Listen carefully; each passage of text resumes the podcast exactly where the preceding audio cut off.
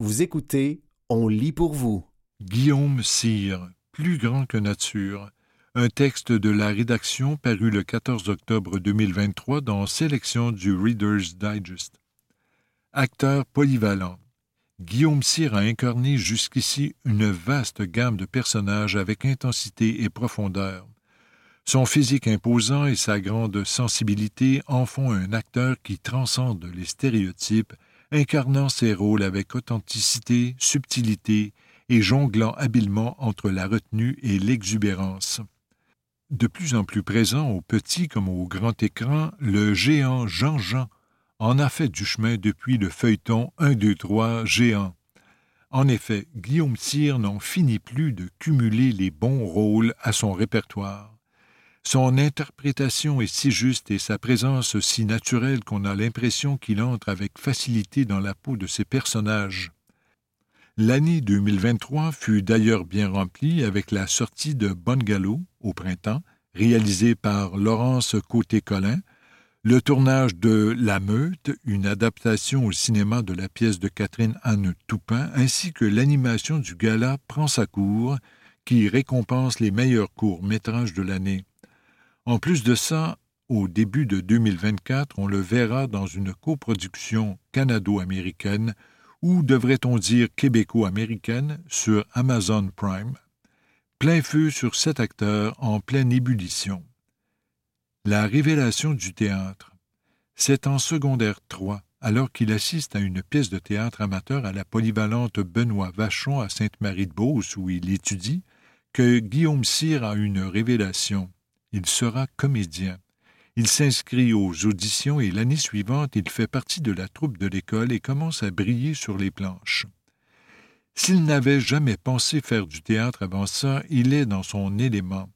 J'étais un peu le bouffon de la classe à l'école, toujours en représentation. Alors, dès que j'ai vu un spectacle de théâtre, je me suis dit, c'est ça que je fais depuis toujours, je veux monter sur la scène. Dans sa famille, personne n'a jamais fait carrière dans les arts, mais il avoue que la fibre artistique vient du côté de sa mère. Il y a plein d'artistes potentiels qui n'ont jamais percé dans le métier, probablement en choisissant des professions plus courantes. Mais le potentiel était là. Dans les réunions de famille du côté de ma mère, quand j'étais jeune, tout le monde chantait et jouait d'un instrument de musique. Chose étonnante, il ne choisit pas l'option théâtre au cégep. Pas tout de suite, en tout cas. Je suis allé en histoire en me disant que pour être comédien, il fallait que j'aie de la culture. Mais je n'ai vraiment pas aimé ça, il fallait toujours prendre des notes, avoue-t-il candidement, en riant un bon coup. J'ai échangé pour un DEC, diplôme d'études collégiales, en cinéma au cégep Garneau à Québec et j'ai adoré ça. Après le cégep, j'ai préparé mes auditions pour entrer dans les écoles de théâtre. Si ça ne marche pas du premier coup, il ne se décourage pas et recommence le processus l'année suivante pour finalement être accepté à l'École nationale de théâtre du Canada à Montréal. L'antithèse du jeune premier. C'est un euphémisme de dire que Guillaume Cyr n'a pas un physique passe-partout. Très grand et costaud, on l'imagine bien dans les rôles de géant ou de bon gars sympathique. Quand il a commencé sa carrière, on lui disait que son physique atypique pouvait être un atout. Il est unique en son genre, mais que ça pouvait aussi nuire, car il n'y a pas tant de rôles pour des acteurs de son gabarit. Mais, comme le dit si bien cet acteur québécois originaire de la Beauce, le casting, c'est relatif. Depuis sa sortie de l'école, il a joué un peu de tout. Du bon gars costaud comme le géant Jean-Jean, un, deux, trois, géant, au maire corrompu d'un petit village, la genèse de la rage, en passant par le mousquetaire Portos au théâtre et même un animateur québécois de camp de jour dans un film en France, Nos jours heureux. Il a repris le rôle emblématique de Lenny au théâtre, des souris et des hommes, un personnage complexe et joué par tant de comédiens avant lui. Il a récemment brillé au cinéma coup sur coup avec trois films Jusqu'au déclin de Patrice Laliberté, Arsenault et fils de Raphaël Wallet et Bungalow de Laurence Côté-Collin. On l'a vu beaucoup à la télévision, notamment dans L'Imposteur, Rupture, Léo, Le Bonheur, La Confrérie et plusieurs autres téléfilms et séries télévisées. Le rôle d'Horace Barré, le protégé de Louis Cyr, a été le premier grand rôle de sa carrière au cinéma qui lui a valu le jutras du meilleur acteur de soutien révélé au grand public. Quand on lui demande si ce rôle a propulsé sa carrière, il reste mitigé. L'après-Louis Cyr a été somme toute une période tranquille, mais ça reste que c'est un projet très marquant. Le monde se souvient beaucoup de moi pour mon rôle dans Louis Cyr. À la bonne place au bon moment. Pendant sa formation à l'école de théâtre entre sa deuxième et troisième année, Guillaume Cyr a joué dans un film français réalisé par Éric Toledano et Olivier Nakache, Nos jours heureux. Les Français avaient déjà approché trois agences de distribution pour trouver un gros nounours québécois et en dernier recours, une amie de Catherine Gadois, professeure de chant à l'École nationale, lui a demandé si par hasard il y aurait un gros nounours québécois parmi ses étudiants. Et Catherine a dit bien sûr, il y a Guillaume en deuxième. Ceux qui auront l'occasion de voir le film pourront y découvrir un jeune Guillaume Cyr très naturel, qui a l'air bien à l'aise de jouer parmi ces grosses pointures du cinéma français, notamment Omar Sy. Mais la vérité, c'est qu'il était dans ses petits souliers. Heureusement, j'ai toujours eu de la facilité à faire croire que je ne suis pas stressé. Comme en impro, tout le monde me disait que j'étais vraiment bon, mais pour de vrai, j'haïssais ça, j'étais profondément paniqué. Vous écoutez Guillaume Cyr, Plus grand que nature, un texte de la rédaction paru le 14 octobre 2023 dans Sélection du Reader's Digest. Faire sa place tranquillement mais le comédien insiste pour préciser que sa carrière n'est pas partie sur les chapeaux de roue. Après avoir décroché son diplôme de comédien en 2007, Guillaume Cyr fait son chemin de figuration en troisième rôle, puis en deuxième rôle, pour finalement décrocher des premiers rôles. Quand on lui demande comment ça s'est passé, il répond avec sincérité J'ai toujours considéré avoir bien placé mes pions, tranquillement, mais sûrement. Si Louis Cyr a été une étape importante de sa carrière, c'était en 2012, cinq ans après sa sortie de l'école, et c'était son premier grand rôle, un peu comme la consécration d'un travail sérieux et constant. Bien qu'on se doute de la réponse, la question se pose a-t-il une préférence entre le théâtre, le cinéma ou la télévision?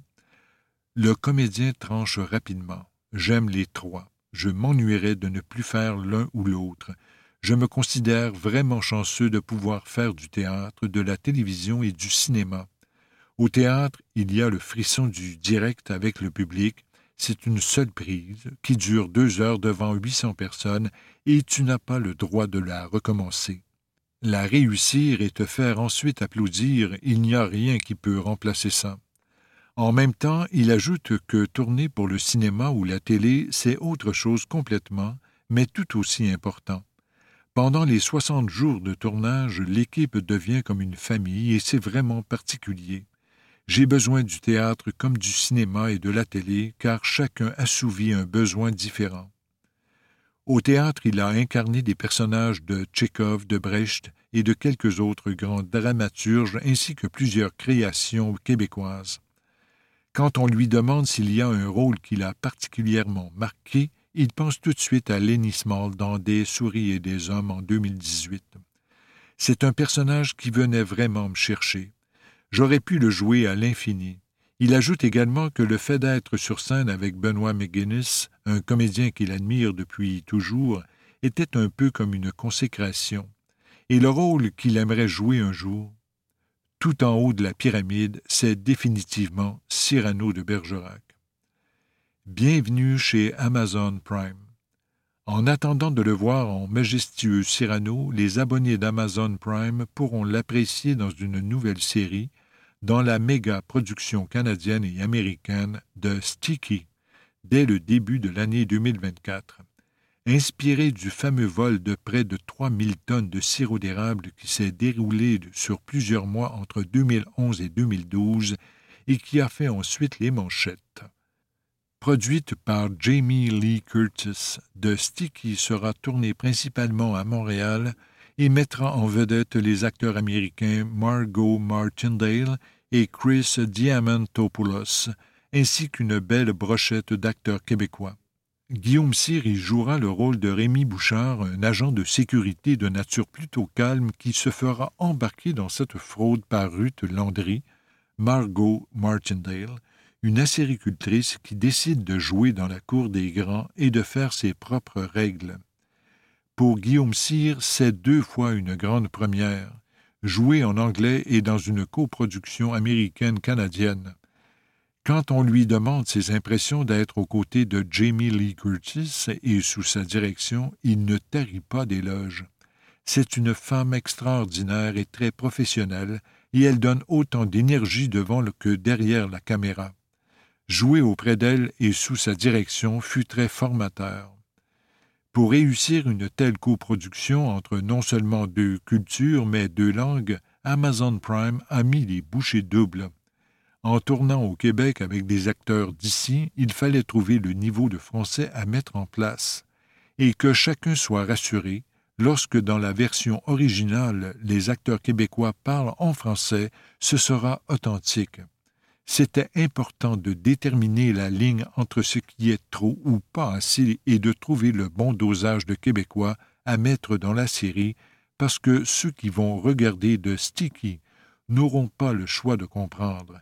Oui, c'est une histoire qui se passe au Québec, mais c'est une série qui sera projetée dans 240 pays et territoires. Et il semble que le dosage ait été bien réussi, selon Guillaume Cyr. Pour l'authenticité, mais aussi pour notre plaisir personnel de pouvoir placer quelques-uns de nos jurons les plus colorés. Même qu'il plaint ceux qui vont devoir écrire l'adaptation doublée en français. Conciliation travail-famille. Guillaume Cyr n'est pas seulement un comédien en demande, c'est aussi le père d'Edmond, huit ans, et de Viviane, trois ans et demi. Difficile de concilier tout ça? C'est épouvantable, résume-t-il en rigolant. Ma blonde est première assistante réalisatrice aussi, donc elle tourne encore plus que moi, mais pas sur les mêmes films, heureusement. Ils ont trouvé une solution avec le programme au père qui s'occupe de trouver une bonne correspondance entre la famille d'accueil et une étudiante qui prend une année sabbatique pour voyager. Ça fait la troisième année qu'on s'arrange comme ça et ça marche très bien. Ça devient un peu comme une grande sœur pour les enfants. Pour Edmond, c'est la troisième année et ça se passe très bien. Ça facilite la gestion du temps et c'est beaucoup moins préoccupant quand on part le matin à six heures et qu'on revient le soir à vingt heures. En revanche, quand les périodes de travail sont plus tranquilles, Guillaume Cyr prend plaisir à être papa à la maison et à aller chercher son fils à l'école. C'était Guillaume Cyr, plus grand que nature, un texte de la rédaction paru le 14 octobre 2023 dans Sélection du Reader's Digest.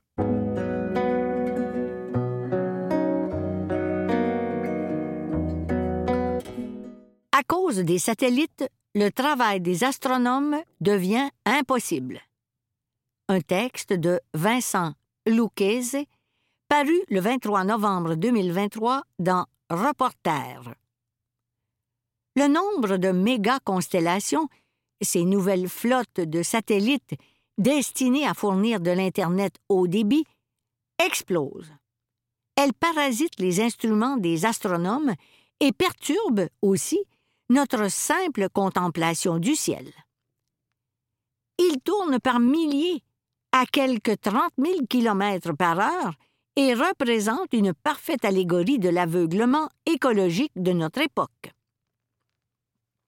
Les méga-constellations, ces nouvelles flottes de satellites destinées à fournir des accès Internet à haut débit, obstruent le ciel et brouillent notre vision du cosmos. Telle est l'une des leçons que l'on tire d'une journée d'échange réunissant nombre d'acteurs français de l'aérospatiale le 20 novembre à la Cité des sciences et de l'industrie à Paris.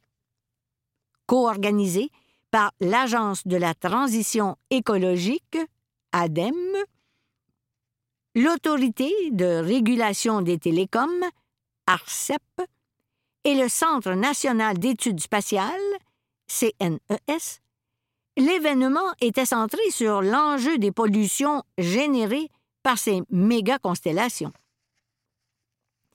En s'installant en orbite basse, à moins de 2000 km d'altitude, ces réseaux de satellites promettent aux internautes des débits plus élevés et une latence plus faible que les connexions satellitaires classiques à altitude géostationnaire et donc bien plus lointain, à 36 000 km de haut. Les projets se multiplient, impliquant chacun le déploiement de centaines de satellites nécessaires pour garantir une connexion permanente. Y compris dans les lieux les plus isolés de la planète, délaissés par les opérateurs historiques. C'est une promesse et un argument marketing majeur des entreprises qui développent ces méga-constellations, comme Amazon, le projet OneWeb et surtout SpaceX, largement dominante dans le secteur avec un million d'abonnés à son réseau Starlink. Conséquence directe de cette stratégie, le nombre de satellites placés en orbite terrestre explose de manière vertigineuse. Alors que, jusqu'en 2017, l'humanité avait envoyé dans toute son histoire moins de 8000 satellites dans l'espace, les ambitions des méga-constellations se comptent en dizaines de milliers d'engins. 2242 ont été mis en orbite pour la seule année 2022. SpaceX comptait à lui seul 3395 satellites opérationnels au 1er janvier, selon le décompte de l'UCS, Union of Concerned Scientists soit la moitié de tous ceux actuellement actifs au-dessus de nos têtes. À terme, l'entreprise d'Elon Musk ambitionne de faire tourner jusqu'à 42 000 satellites. Des étoiles indésirables qui voilent l'univers. Premier effet néfaste de ce fourmillement orbital, les ondes électromagnétiques envoyées par ces satellites parasitent les instruments des astronomes, notamment parce que ces objets reflètent la lumière du Soleil.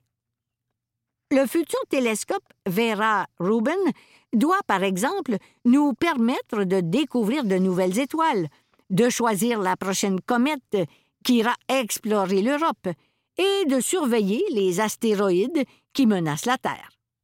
Or, ces objets sont visibles au crépuscule et à l'aube, pile au moment où les satellites sont aussi les plus visibles et risquent de rendre nos données inexploitables. Déplore Nicolas Biver, astrophysicien et chargé de recherche au CNRS, au LESIA et à l'Observatoire de Paris. Les satellites émettent également leurs propres ondes de télécommunication ajoutant un faux signal sur des radiofréquences certes bien délimitées, mais qui empiètent sur les messages envoyés par l'univers. Les plus grandes découvertes attendues nécessitent de capter une bande très large de fréquences, pour capter, par exemple, les ondes émises par les gaz à différentes distances et époques dans l'univers et comprendre comment tout a commencé dans le cosmos souligne ainsi Chiara Ferrari, astronome à l'Observatoire de la Côte d'Azur. Pour le futur radiotélescope géant SKA, nous avons calculé que lorsqu'il y aura 30 000 satellites en orbite, on aura 40% de risque d'en avoir un dans le champ d'observation par seconde, ce qui réduirait de 70% nos capacités de traque de molécules organiques, c'est-à-dire d'indices de vie dans l'univers. Ce n'est pas une petite question, insiste la chercheuse. Ces étoiles indésirables ne se contentent pas de gâcher les photos prises par les télescopes, elles perturbent aussi la contemplation du ciel de tout être humain désireux de lever le nez vers la voûte céleste. Les traînées de dizaines de satellites visibles à l'œil nu émeuvent régulièrement les internautes. Pendant le COVID, j'en profitais pour regarder le ciel et je suis tombé sur ces satellites. J'ai ressenti ce spectacle imposé comme très violent, psychologiquement et symboliquement, témoigne un astronome amateur dans le public de la Cité des sciences. Les entreprises de méga-constellations tentent de limiter la pollution lumineuse en ajoutant des peintures sombres et des pare-soleils à leurs engins. Ce qui convainc peu les spécialistes et ne fait, au mieux, que compenser la gêne à venir. La dernière génération de satellites de Starlink a divisé par 10 sa visibilité. Mais si le nombre de satellites est multiplié par 10, cela risque de revenir au même. Note Nicolas Biver. Vous écoutez? À cause des satellites, le travail des astronomes devient impossible. Un texte de Vincent Lucchese, paru le 23 novembre 2023 dans Reporter. Du rêve de Socrate aux missions Apollo. La pollution électromagnétique du ciel dans le spectre visible comme invisible, est un enjeu qui revêt aussi une dimension philosophique cruciale. Car notre faculté à observer l'univers et à situer la Terre et notre place dans celui-ci détermine notre vision du monde. Une question ontologique fondamentale alors que l'urgence écologique implique d'inventer un nouveau récit commun, de savoir où atterrir, ainsi qu'y invitait le philosophe Bruno Latour. Dans Phédon de Platon, Socrate décrit la Terre comme une sphère et prédit que, lorsque nous pourrons la voir depuis l'espace, cela changera complètement notre regard sur nous-mêmes. Racontait en introduction de la journée le mathématicien et romancier Jean-Pierre Gou. Le rêve de Socrate se réalisera plus de 2000 ans plus tard. En 1972, la mission Apollo 17 de la NASA prend la première photo entièrement éclairée de la Terre depuis l'espace. Blue Marble devient l'une des photos les plus célèbres du monde. Quelques années auparavant, une première photo d'un lever de terre partiel inspirait à l'astronaute d'Apollo 8, Bill Anders, ce célèbre commentaire. Nous avons fait tout ce chemin pour étudier la Lune, et ce que nous avons fait, c'est découvrir la Terre. Cette découverte de la Terre, vue de l'espace, est concomitante, dans les années 1970, avec l'émergence de l'écologie politique et la prise de conscience que nous vivions sur une planète finie. Aujourd'hui, SpaceX est gênant philosophiquement, car il nous coupe du ciel et de notre connaissance de soi, qui doit être aussi tournée vers l'extérieur. Nos corps sont constitués d'atomes dont les protons se baladent dans l'univers depuis plus de 13 milliards d'années. Nous sommes une espèce qui a su se localiser sur une planète minuscule au sein d'une galaxie qui compte des centaines de milliards d'étoiles, dans une région de l'univers baptisée l'Aniakea, qui compte elle-même 100 000 à 1 million de galaxies, raconte Jean-Pierre Gou. Préserver le ciel, patrimoine de l'humanité. Ces considérations philosophiques pèsent cependant bien peu face aux appétits commerciaux les projets de constellation se multiplient chez toutes les puissances spatiales et aucune réglementation internationale ne permettrait d'imaginer, à moyen terme, une limitation des embouteillages sur les orbites terrestres. Seule la problématique des débris spatiaux, dont la prolifération menace de limiter l'accès à l'espace, fait l'objet de tentatives de coordination internationale et de projets de nettoyage de ces nouveaux déchets. L'idée de préserver le ciel comme patrimoine commun de l'humanité et nouveau front de lutte contre l'accaparement environnemental fait tout de même son chemin. Un appel signé par plus de 2000 astronomes réclamait en 2020 un moratoire sur tout nouveau lancement de satellites issus de ces projets de constellation qui menacent l'accès à la pleine connaissance du cosmos et à la perte d'un bien immatériel d'une valeur incommensurable pour l'humanité. D'autres initiatives vont dans le même sens, appelant par exemple à reconnaître le ciel étoilé comme patrimoine mondial de l'humanité. Le site du radiotélescope géant SKA en Australie est nommé d'après un nom aborigène qui signifie partager le ciel et les étoiles.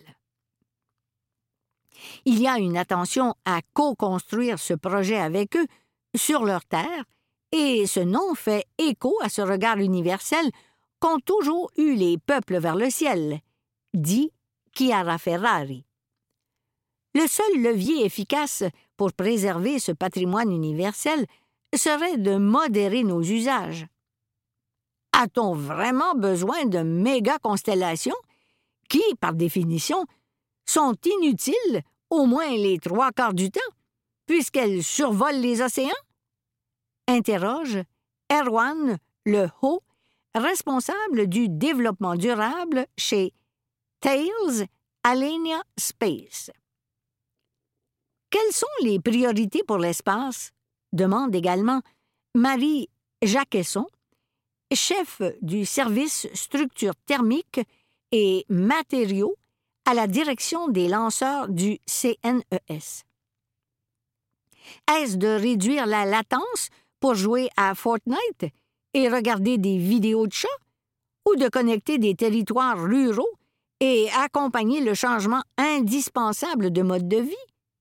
Il faut un débat politique pour utiliser au mieux des ressources limitées. À défaut, le rêve de Socrate pourrait rapidement virer au cauchemar. C'était, à cause des satellites, le travail des astronomes devient impossible. Un texte de Vincent Lucchese paru le 23 novembre 2023 dans Reporter.